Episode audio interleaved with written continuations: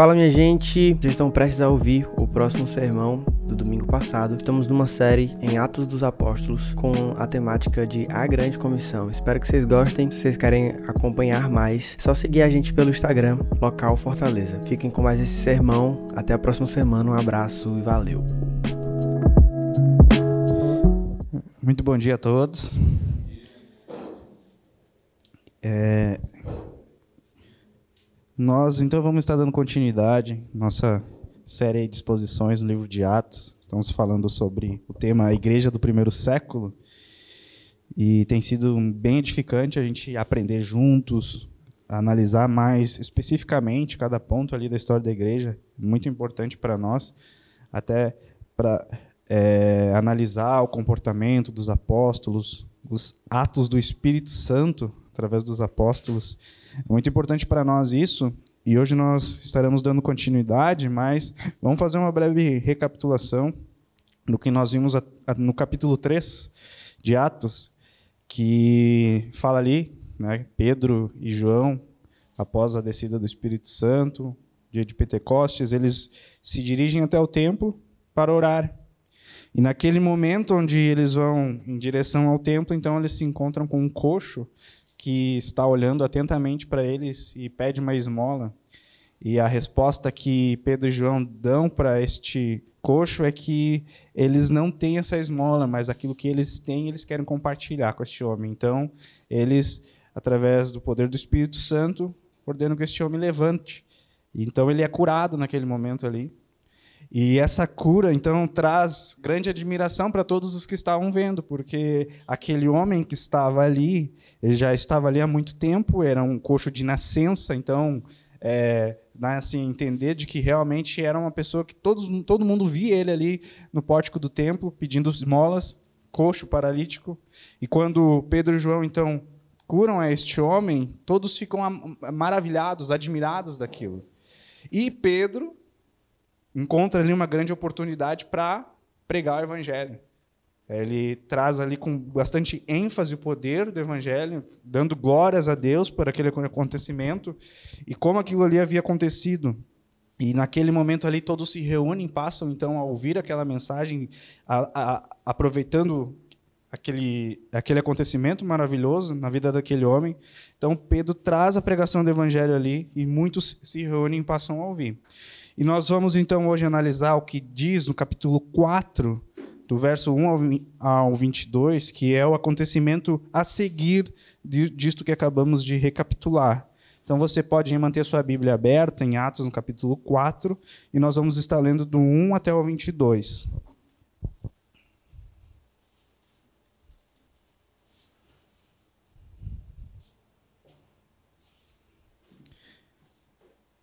Amém? Enquanto Pedro e João ainda falavam ao povo, chegaram os sacerdotes, o capitão do templo e os saduceus, ressentidos porque os apóstolos estavam ensinando o povo e anunciando em Jesus a ressurreição dentre os mortos. Prenderam Pedro e João e recolheram ao cárcere até o dia seguinte, pois já era tarde. Porém, muitos dos que ouviram a palavra creram, subindo o número destes homens a quase cinco mil. No dia seguinte, as autoridades, os anciãos e os escribas se reuniram em Jerusalém com o sumo sacerdote Anás, com Caifás, João, Alexandre e todos os que eram da linhagem do sumo sacerdote. E colocando os apóstolos diante dele, perguntaram: com que poder ou em nome de quem vocês fizeram isso? Então Pedro, cheio do Espírito Santo, lhes disse: autoridades do povo e anciãos, visto que hoje somos interrogados a propósito do benefício feito a um homem enfermo e do modo como ele foi curado, saibam os senhores todos e todo o povo de Israel, que em nome de Jesus Cristo, o Nazareno, a quem vocês crucificaram e a quem Deus ressuscitou dentre os mortos, sim, em seu nome é que este está curado na presença de vocês. Este Jesus é a pedra que vocês, os construtores, rejeitaram, mas ele veio a ser a pedra angular. E não há salvação em nenhum outro, porque debaixo do céu não existe nenhum outro nome dado entre os homens pelo qual importa que sejamos salvos. Ao verem a ousadia de Pedro e João, sabendo que eram homens iletrados e incultos, ficaram admirados e reconheceram que eles haviam estado com Jesus.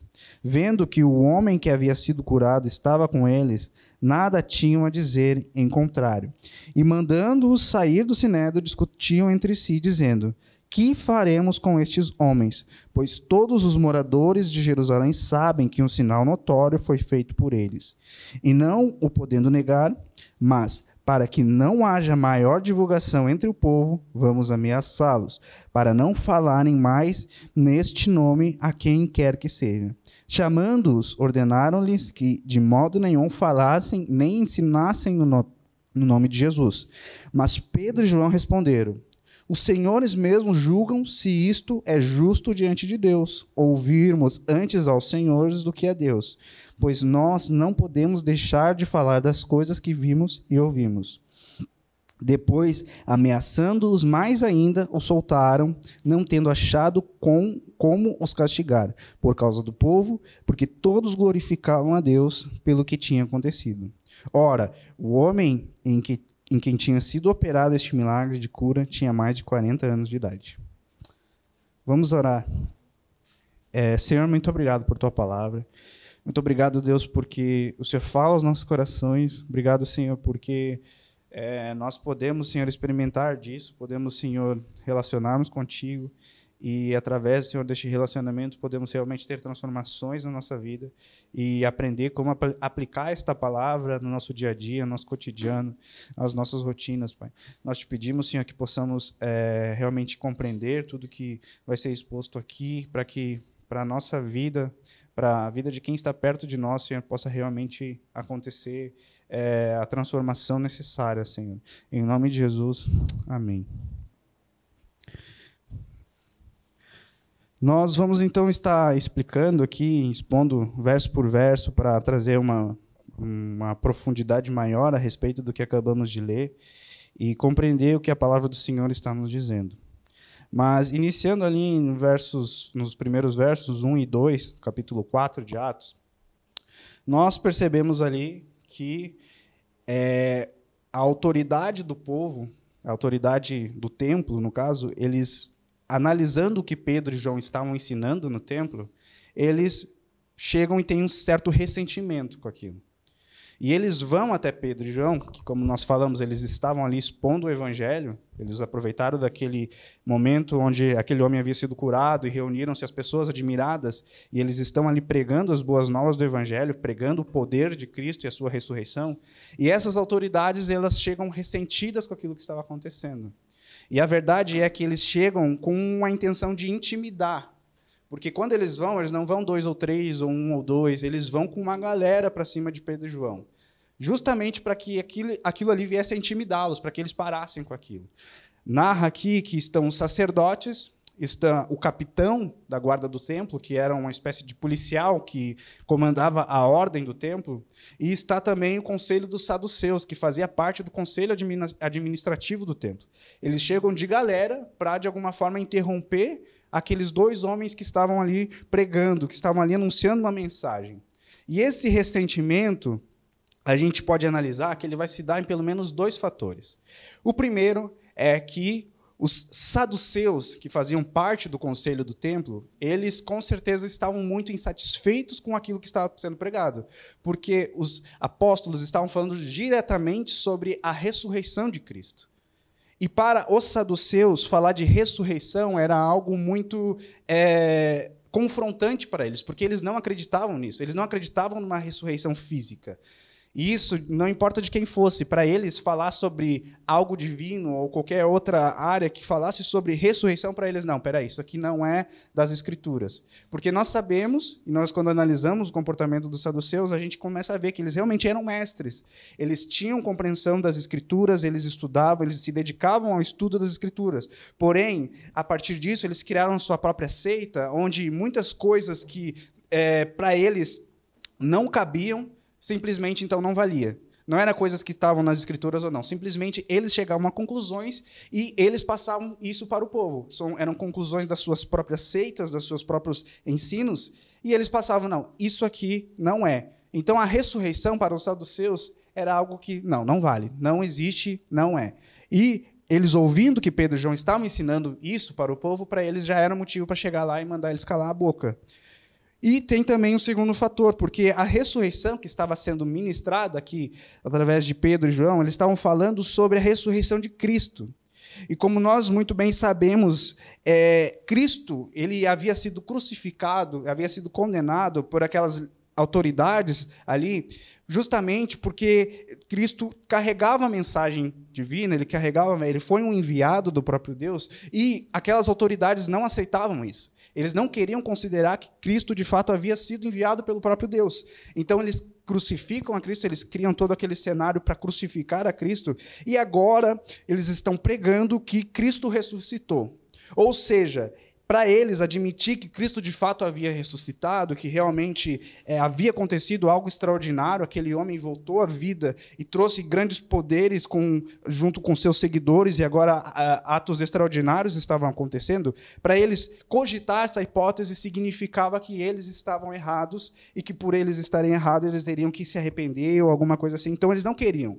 Por mais que houvesse a pequena hipótese deles pensar, será que realmente Cristo ressuscitou? Será que isso realmente aconteceu? Para eles já era motivo. Não, vamos parar por aqui, porque isso aqui já está indo longe demais e não é isso que a gente quer. Não é isso que a gente é, é, ensina, não é isso que a gente tem como ordem para nós. Mas a verdade, irmãos, é que analisando. Toma uma água.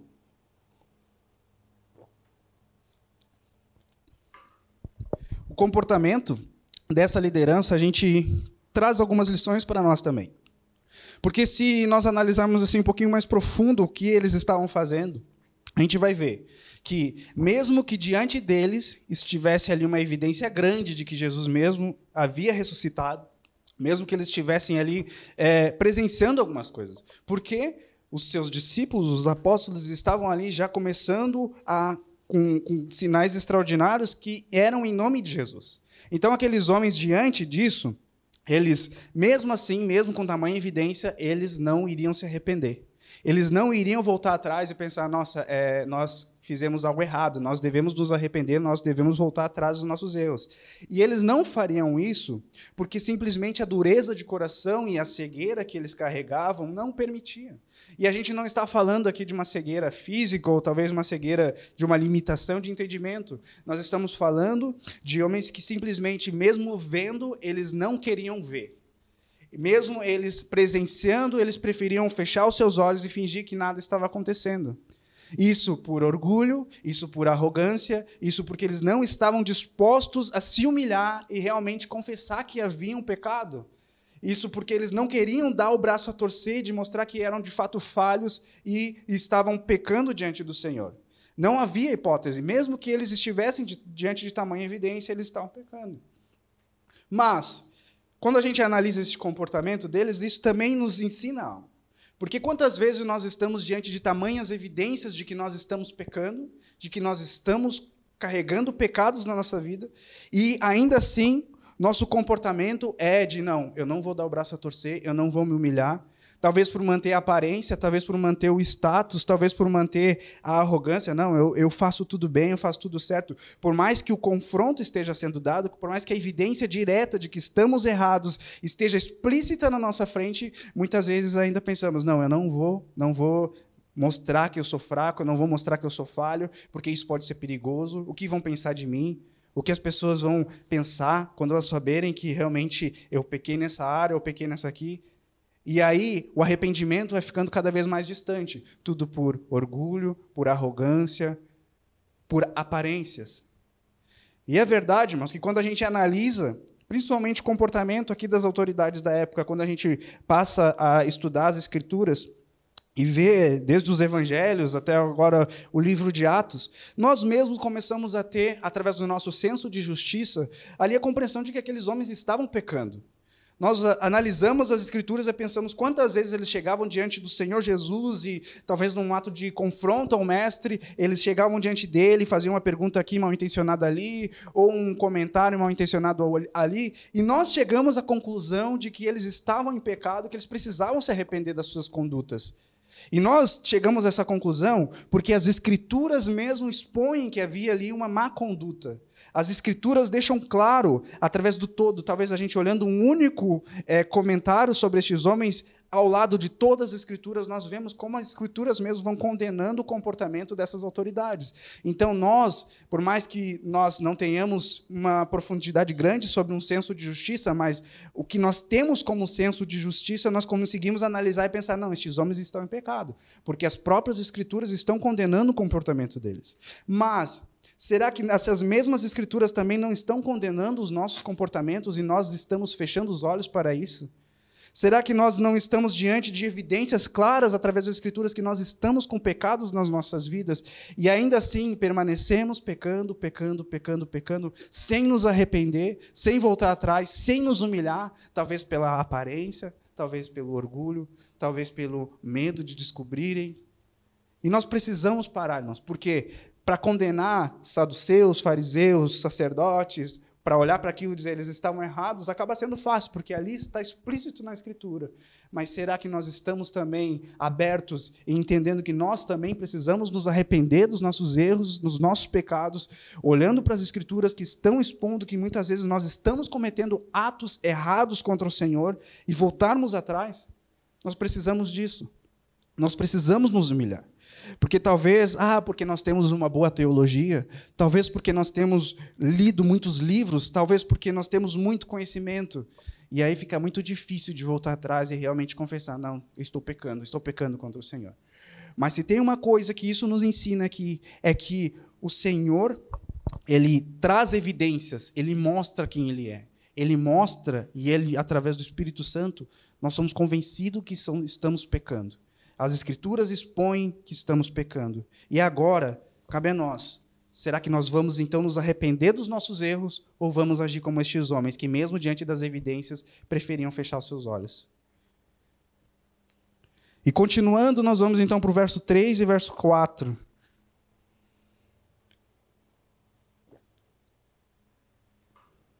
Prenderam Pedro e João e os recolheram ao cárcere, até o dia seguinte, pois já era tarde.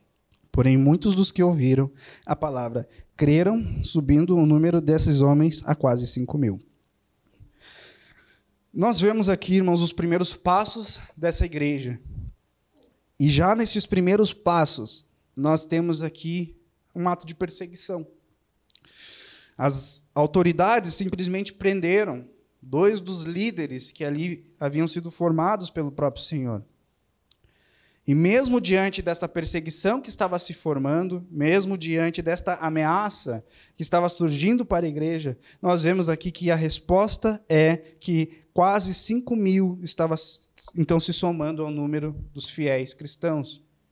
Lembrando que nós já analisamos alguns números. O primeiro foi que eles estavam reunidos lá no cenáculo, quando houve a descida do Espírito Santo, eram cerca de 120 pessoas. Depois que o Espírito Santo desce e Pedro passa a pregar, se somou ali pelo menos 3 mil batizados. E agora, através dessa mensagem que Pedro traz, nós estamos falando de quase 5 mil. Ou seja, a igreja estava crescendo. E mesmo diante das adversidades que estavam começando a se levantar, onde Pedro e João são presos, são presos simplesmente, são presos e são ameaçados para que parem de, de pregar essa mensagem, nós vemos como a igreja está crescendo. E isso aqui também traz grande confiança em nós, irmãos. Por quê? Porque a obra do, é do Senhor, é Ele que faz com que a igreja cresça. Eu sei que muitas vezes a gente fala sobre a palavra perseguição e isso causa um certo tipo de medo porque nós vivemos num país que realmente traz muita liberdade para que a mensagem seja pregue, pregada e que nós podemos, então, livremente é, plantar igrejas, continuar a obra do Evangelho. Quando a gente fala de perseguição, parece que dá um certo pânico mas nós vemos aqui com grande tranquilidade que a obra sempre foi do Senhor. Mesmo que as ameaças começassem a surgir, mesmo que os homens começassem a colocar os seus primeiros impedimentos, prendendo líderes da igreja, a igreja estava crescendo. A obra do Senhor estava se expandindo. Isso porque tudo era pelo poder do Espírito Santo. Não era uma obra simplesmente dos apóstolos, não era uma obra simplesmente daqueles 120 que estavam ali reunidos, mas o Espírito Santo estava dando o crescimento para a igreja. E isso nos consola e nos anima, porque porque nós sabemos que muitas vezes pode vir as perseguições. Nós estamos em um ano de eleição. E a gente sabe que muitos dos irmãos vão é, escolher seus candidatos, talvez baseados ali no alinhamento do candidato com um princípio cristão ou com algo relacionado à igreja. E a gente não entra nesse mérito. Mas muitas vezes se dá porque, não, eu, eu, eu vou escolher aqui por causa da perseguição. Irmãos, eu falo para vocês: tudo se encaminha para uma grande perseguição tudo vai se encaminhar, em algum momento realmente vai se, vão se colocar contra a igreja, mas isso não é problema e nunca será um problema, porque a igreja é do Senhor Jesus, a obra é do Espírito Santo, é Ele que dá o crescer para a igreja, é Ele que faz com crescer. E neste exato momento nós temos aí irmãos que estão em países onde há perseguição, nós temos irmãos que estão morrendo com os mais diversos tipos de atrocidades, estão morrendo, estão entregando suas famílias, as suas vidas para morrer por este evangelho, mas a igreja não está parando porque a obra é do Espírito Santo. Ela vai seguir crescendo. Não importa o que está acontecendo. No decorrer todo da história sempre houve perseguição. Aqui estamos falando dos primeiros passos. Aqui já havia um certo tipo de perseguição, já estavam ali tentando fazer com que a mensagem fosse interrompida. No decorrer da história, nós vamos ver muitos e muitos e muitos mártires que estavam é, tendo suas vidas ameaçadas por causa da mensagem do Evangelho. Mas a igreja nunca parou, porque essa obra é do Espírito Santo. Como disse Tertuliano, o sangue dos mártires é a semente do cristão. Por quê? Porque pode morrer um, mas muitos outros surgem. Essa é a nossa confiança, porque não é por causa dos homens, não é por causa simplesmente da eloquência da mensagem, mas é porque o Espírito Santo está dando de crescer a sua igreja. E essa é a nossa confiança. Então nós podemos analisar isso e ficar muito tranquilo. Então eu falo para os irmãos, irmãos, não temam a perseguição. Não temam a perseguição. A gente pode muito bem andar é, confiante em Deus, sempre pedindo uma liderança justa, é, autoridade justa para o nosso país. Podemos orar, podemos fazer o máximo para escolher essas autoridades que estejam no nosso alcance, mas a confiança deve ser em Deus, porque é Ele que está cuidando da sua igreja. O Senhor Jesus diz em Mateus, no capítulo 5, nos versos 11 e 12: Bem-aventurados são vocês quando por minha causa os insultarem e os perseguirem, e mentindo disserem todo mal contra vocês. Alegrem-se e exultem, porque é grande a sua recompensa nos céus, pois assim perseguiram os profetas que vieram antes de vocês. Então, nós não precisamos temer a perseguição nós só precisamos confiar de que o Senhor continua cuidando da sua igreja e assim vai ser para sempre. Dando continuidade, vamos nos versos dos versos 5 até o versos, ao verso 13.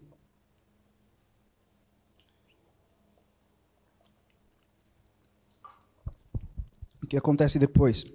No dia seguinte, as autoridades, os anciãos e os escribas se reuniram em Jerusalém com o sumo sacerdote Anás, com Caifás, João, Alexandre e todos os que eram da linhagem do sumo sacerdote. E colocando os apóstolos diante deles, perguntaram: com que poder ou em nome de quem vocês fizeram isso?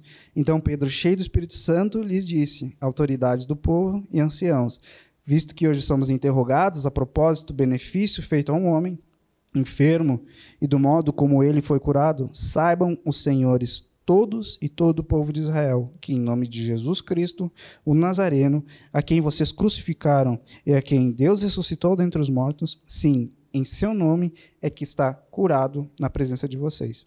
Este Jesus é a pedra que vocês, os construtores, rejeitaram, mas ele veio a ser a pedra angular. E não há salvação em nenhum outro, porque debaixo do céu não existe nenhum outro nome dado entre os homens, pelo qual importa que sejamos salvos ao verem a ousadia de Pedro e João, sabendo que eram, eram homens iletrados, incultos, ficaram admirados e reconheceram que eles haviam estado com Jesus. Então, dos versos 5 ao verso 7, disso que acabamos de ler, nós vemos que as autoridades chamam Pedro e João e questionam sobre a autoridade com que eles estavam fazendo aquilo e no nome de quem eles estavam. Essa pergunta aqui ela é mal intencionada, porque as autoridades sabiam muito bem o que Pedro e João estavam ensinando e em nome de quem eles estavam ensinando. Porque eles estavam presentes ali, eles viram aquilo que estava acontecendo, eles estavam no pórtico. O capitão da guarda do templo, ele ficava bem próximo da onde Pedro e João estavam ensinando. Eles sabiam que eles estavam falando em nome de Jesus.